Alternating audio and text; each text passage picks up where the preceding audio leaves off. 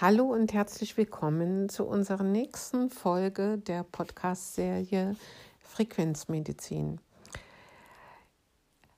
Ja, in unserem letzten Podcast hatten wir uns äh, zunächst einmal mit der Klärung einer, einiger Begrifflichkeiten äh, verständigt, um eine gemeinsame Sprache zu sprechen bei den Erläuterungen und eine Basis zu schaffen, um dann über die Möglichkeiten der Therapieansätze, die es schon gibt und auch Therapien, die in der Zukunft auf uns warten, im Bereich von Gesundheit, äh, Prävention, also Vorbeugung, im Bereich von äh, Harmonisierung und wieder in Ordnung bringen, wenn Dysbalancen entstanden sind und auch zur Unterstützung von äh, Prozessen, die schon in äh, Veränderungen im Körper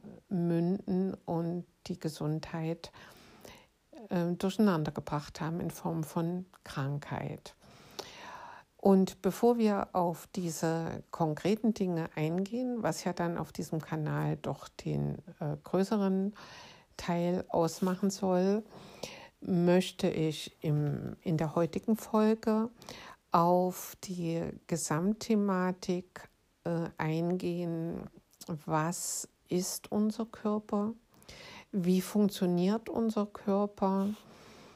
Und ähm, inwiefern können denn Therapieansätze, die sich jenseits klassischer äh, in Studien belegter schulmedizinischer Dinge bewegen, überhaupt funktionieren können. Gibt es dafür Belege? Gibt es dafür überhaupt äh, wissenschaftlich fundierte Ansätze und so weiter und so fort? Ähm, natürlich wieder, wie ich das schon in der ersten Folge gesagt habe, äh, in einer Sprache, die bitte jeder versteht, denn kompliziert genug ist Wissenschaft und äh, Medizinlatein ohnehin. Und deswegen weise ich nochmal darauf hin, dass die Art und Weise, mit der ich das versuche äh, zu transportieren, jetzt nicht darauf besteht, wissenschaftlich einwandfrei formuliert zu sein, sondern lieber verständlich formuliert zu sein. Und das dann vielleicht auch mit ein paar Fallbeispielen oder Vergleichen oder Gleichnissen, äh, die von ganz wissenschaftlicher Perspektive aus betrachtet vielleicht bezeichnet werden könnten als der Vergleich hinkt. Aber es geht mir eigentlich darum, das Grundverständnis herzustellen, ähm, auf welchen,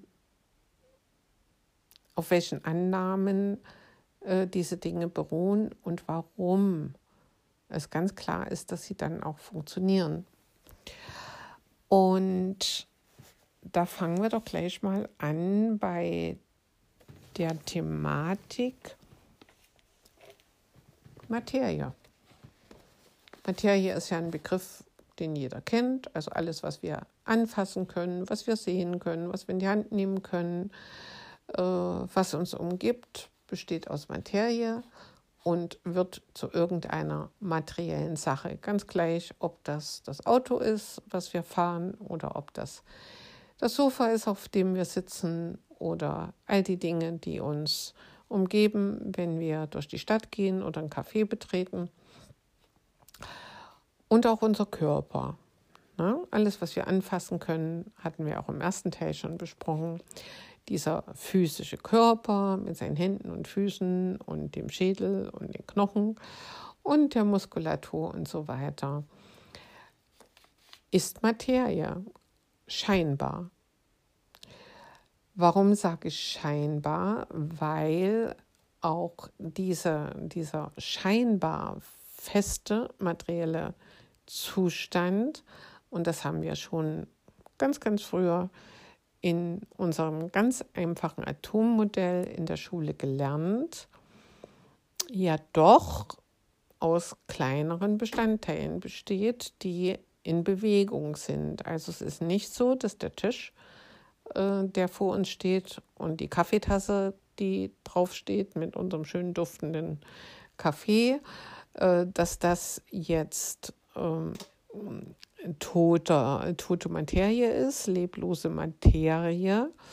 Äh, wobei ich den Begriff leblos jetzt nicht biologisch sehe, sondern einfach, dass es statisch ist, sondern es ist in, in permanenter Bewegung, weil es ja nach dem rein klassischen physikalischen äh, Weltbild äh, aus Atomen besteht.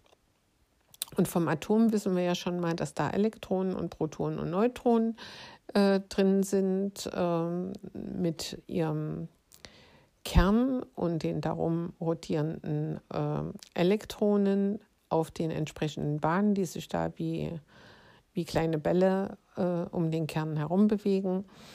Ein, ein Erklärungsmodell, ähm, was wir so kennengelernt haben, was jeder von uns weiß und die als die Grundbausteine betrachtet worden sind.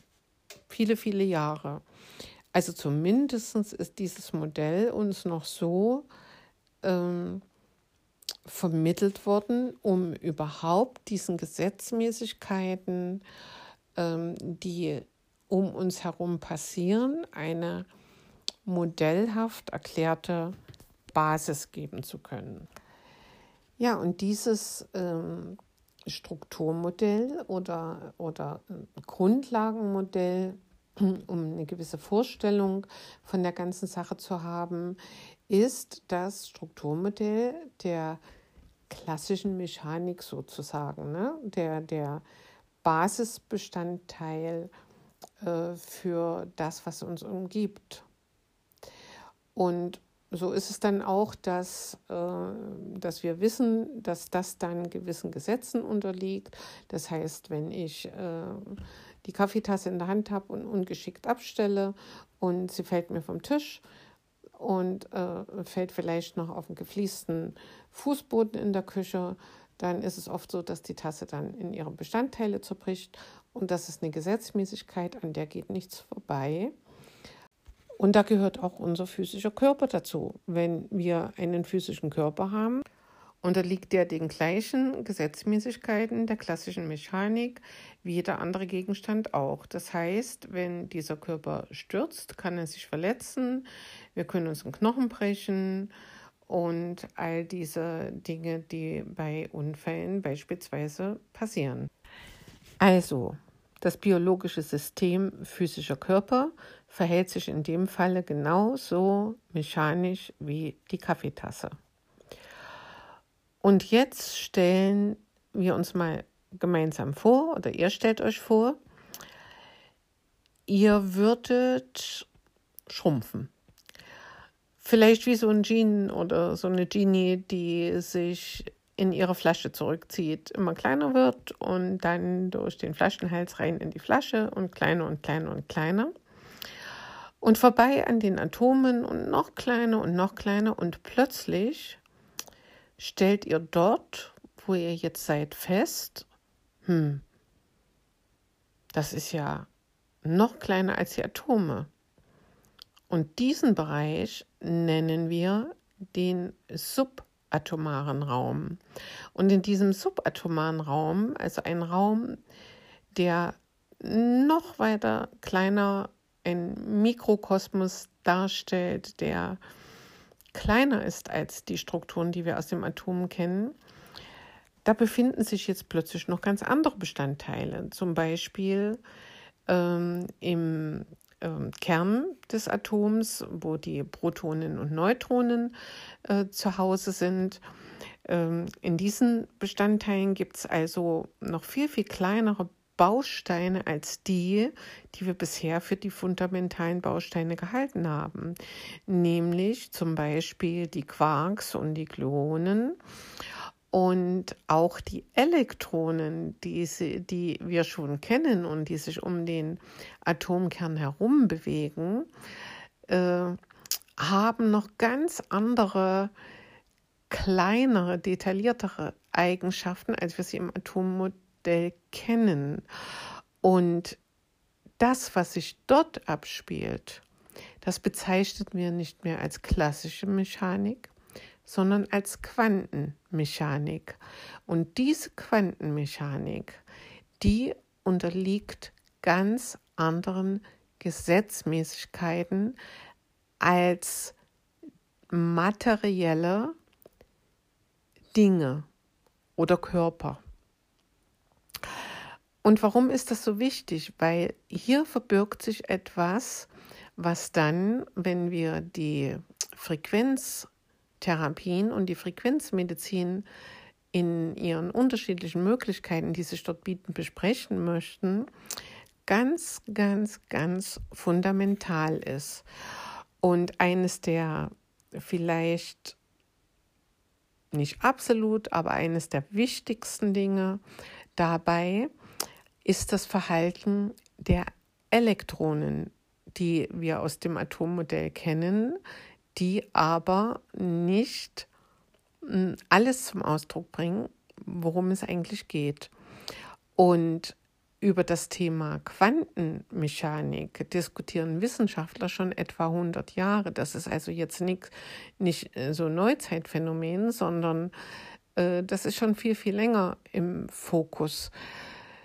Nur eben noch nicht oder zu träge in Bereiche wie Medizin und, und Biologie und äh, Schulausbildung eingezogen. Aber ganz nebenbei gesagt gibt es unglaublich viele Technologien auch in anderen Bereichen jenseits der Medizin oder überhaupt wahrscheinlich dort noch viel eher, als, äh, als wir das denken, die äh, ohne das Wissen der Quantenmechanik überhaupt nicht mehr funktionieren würden. Und auch in der Schulmedizin gibt es das, nämlich zum Beispiel in der Lasertechnologie. Gut, ich will aber jetzt nicht abschweifen, sondern nochmal auf das Verhalten der Elektronen zurückkommen. Und da ist ein inzwischen ja, weltberühmtes Experiment hm, sehr maßgeblich äh, bedeutsam geworden, das sogenannte Doppelspaltexperiment. Ich möchte ich könnte das, aber ich möchte es jetzt hier nicht ganz detailliert erklären, weil das also ohne bildliche Darstellung sehr schwierig zu transportieren ist und uns auch ein bisschen abbringt. Ich werde aber dann noch ein, noch ein Video äh, mit ranheften, äh, wo sich bei Interesse das jeder nochmal anschauen kann. Das für uns Wichtigste an der ganzen Sache des Doppelspaltexperimentes sind zwei Phänomene, die beobachtet werden konnten. Und zwar einmal die Beobachtung, dass sich ein Elektron zum einen, wie das bisher immer schon bekannt war, verhält wie ein Teilchen, wie ein materielles Teilchen. Aber im Experiment konnte man sehen, dass es gleichzeitig das Verhalten einer Welle mit sich bringt. Das heißt, die Teilchenstruktur Struktur Elektron hat gleichzeitig Welleneigenschaften. Und das war zu diesem Zeitpunkt vermutet, aber im Doppelspaltexperiment plötzlich bewiesen. Das heißt, es hat zwei Möglichkeiten zu agieren, nämlich wie ein Teilchen, also irgendwie kennen wir ja von Staubteilchen oder so, einfach ein Teilchen, oder wie eine Welle, die sich wie im Wasser bewegt, wenn man Stein reinschmeißt und dann eine Wellenbewegung entsteht. Und diese, diese Doppelmöglichkeit oder dieses Doppelagieren, diese Wellenteilchenbesonderheit des Elektrons. Das nennt man den, den Dualismus des Elektrons, der ein Bestandteil der Quantenmechanik ist. Aber ich will nicht zu speziell werden. Also, das war jetzt Teilchen- und Welleneigenschaften. Und das andere, noch interessantere Phänomen innerhalb dieses Doppelspaltexperimentes war, dass man festgestellt hat, dass wenn ein Elektron beobachtet wird, messtechnisch, also der Experimentierende seine Aufmerksamkeit auf dieses Elektron richtet bei der Untersuchung, dann verhält es sich wie ein Teilchen. Wenn der Experimentierablauf so ausgeführt wurde, dass dieses Elektron einem, sich einem Zufallsprinzip ausliefert, wo keine, keine genaue Aufmerksamkeit drauf gerichtet ist, auch keine Messung, dann verhielt es sich wie eine Welle. Und das ist etwas, was ganz bedeutsam ist, denn auch in unserem Körper bestehen diese beiden Phänomene parallel. Das heißt, unser Körper funktioniert zum einen in Struktur, in Teilchen, in biologischen Abläufen, die teilchenbedingt sind und in Frequenzen, in der Wellenfunktion dieser Bestandteile der atomaren Strukturen, die ja im physischen Körper vorhanden sind, weil es ist ja ein materieller Körper. Und ich möchte versuchen, das nochmal jetzt ein bisschen bildlich darzustellen. Wenn Zellen in einem Organ, nehmen wir jetzt mal die Leber zum Beispiel, und wir haben Leberzellen, die in der Leber ihre Aufgabe zu erfüllen haben, dann geht das nur, wenn diese Zellen untereinander kommunizieren können. Also sich miteinander unterhalten, sich austauschen über das, was sie da tun. Jetzt sinnbildlich gesprochen, so wie in einem Ameisenhaufen über bestimmte Signale und so weiter. Äh, jeder äh, weiß, was er zu tun hat da von diesen Ameisen.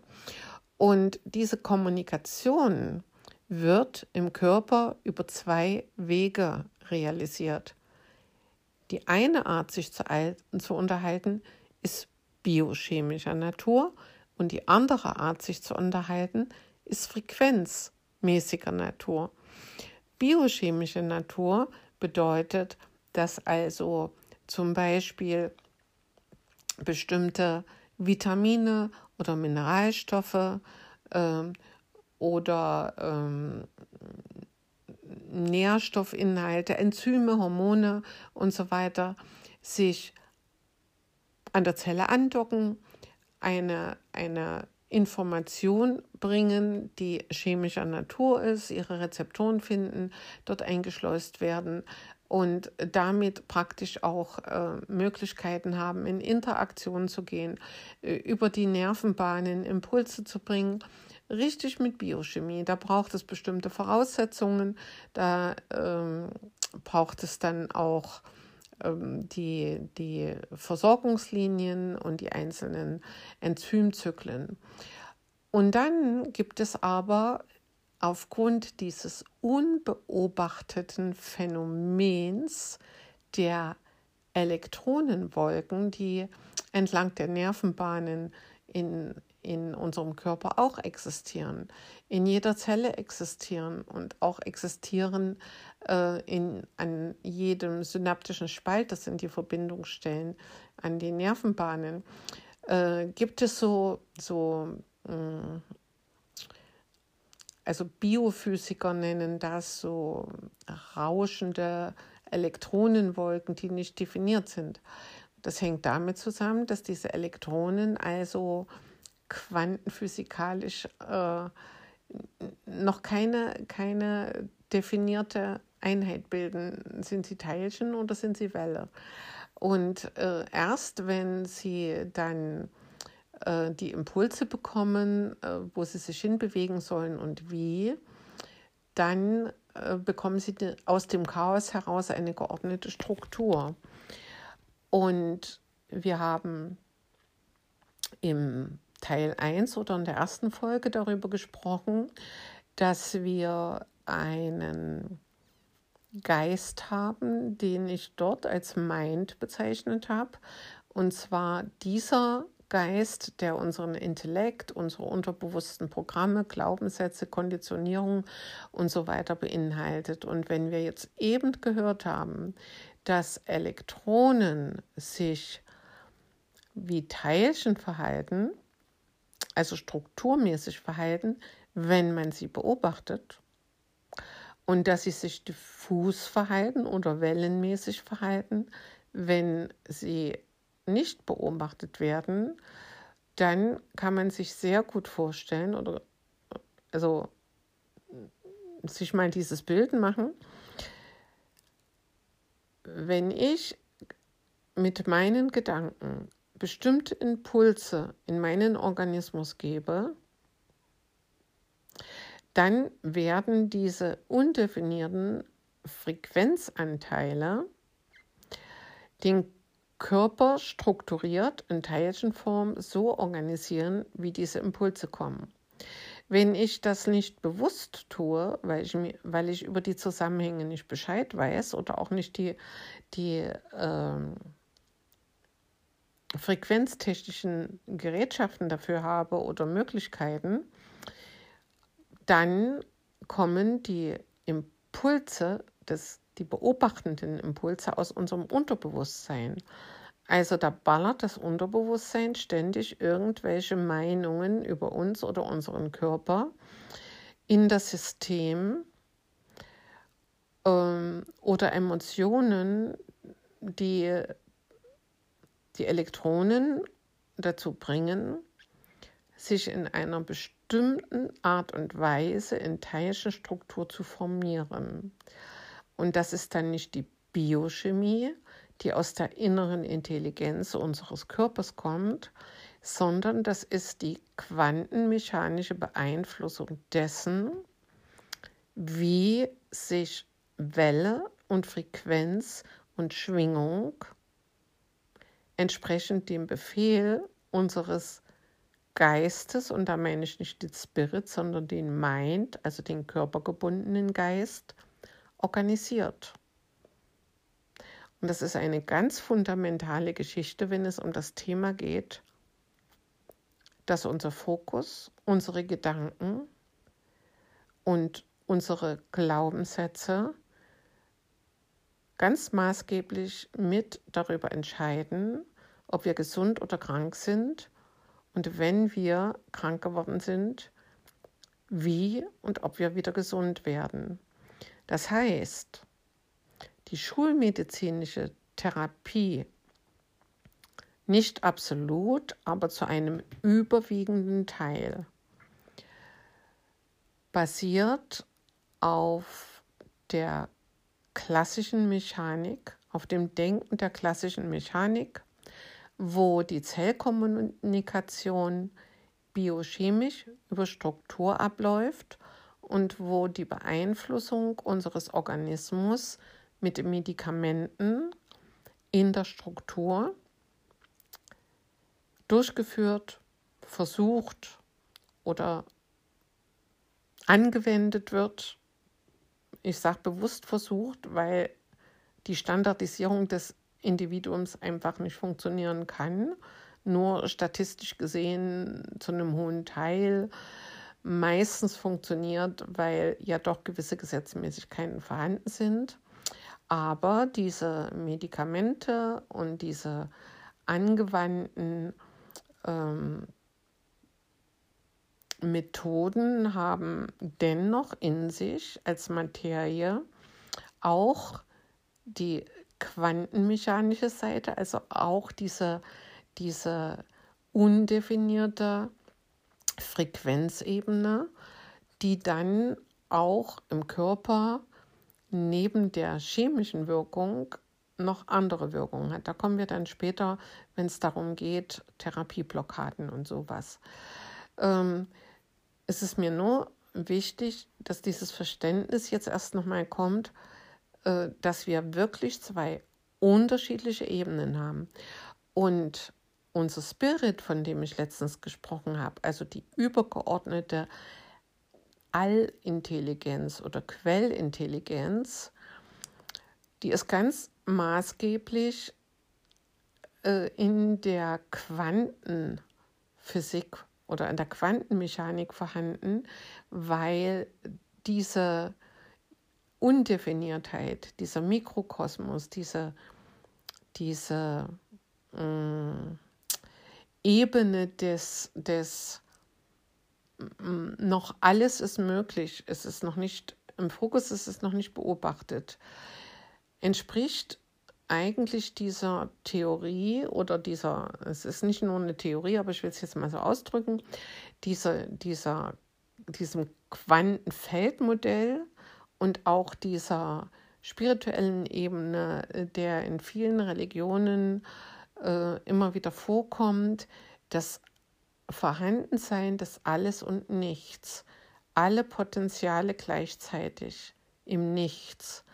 Und unser Menschsein mit unserem Mind, also unserem auf den Körper fixierten Geist beeinflusst dann sehr maßgeblich als Beobachter auf der Quantenebene einen Großteil dessen, was dann in die Teilchenebene sich verändert und dann unseren Organismus, unseren Körper in die Struktur bringt, die ihm über den Fokus, über das Denken, über die Glaubenssätze, über die Meinungen, über die Lebensumstände und auch noch äußere Einflüsse, die ich jetzt hier mal erstmal außen vor gelassen habe, den Körper zu dem macht, was er ist.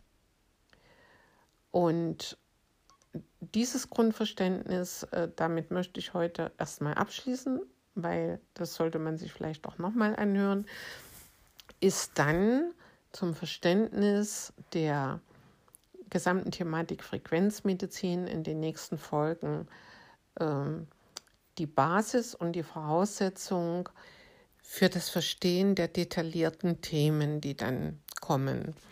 In diesem Sinne schließe ich heute ab und freue mich, wenn wir uns dann bei der nächsten Folge wieder treffen und wünsche euch bis dahin eine gute Zeit. Eure Kerstin.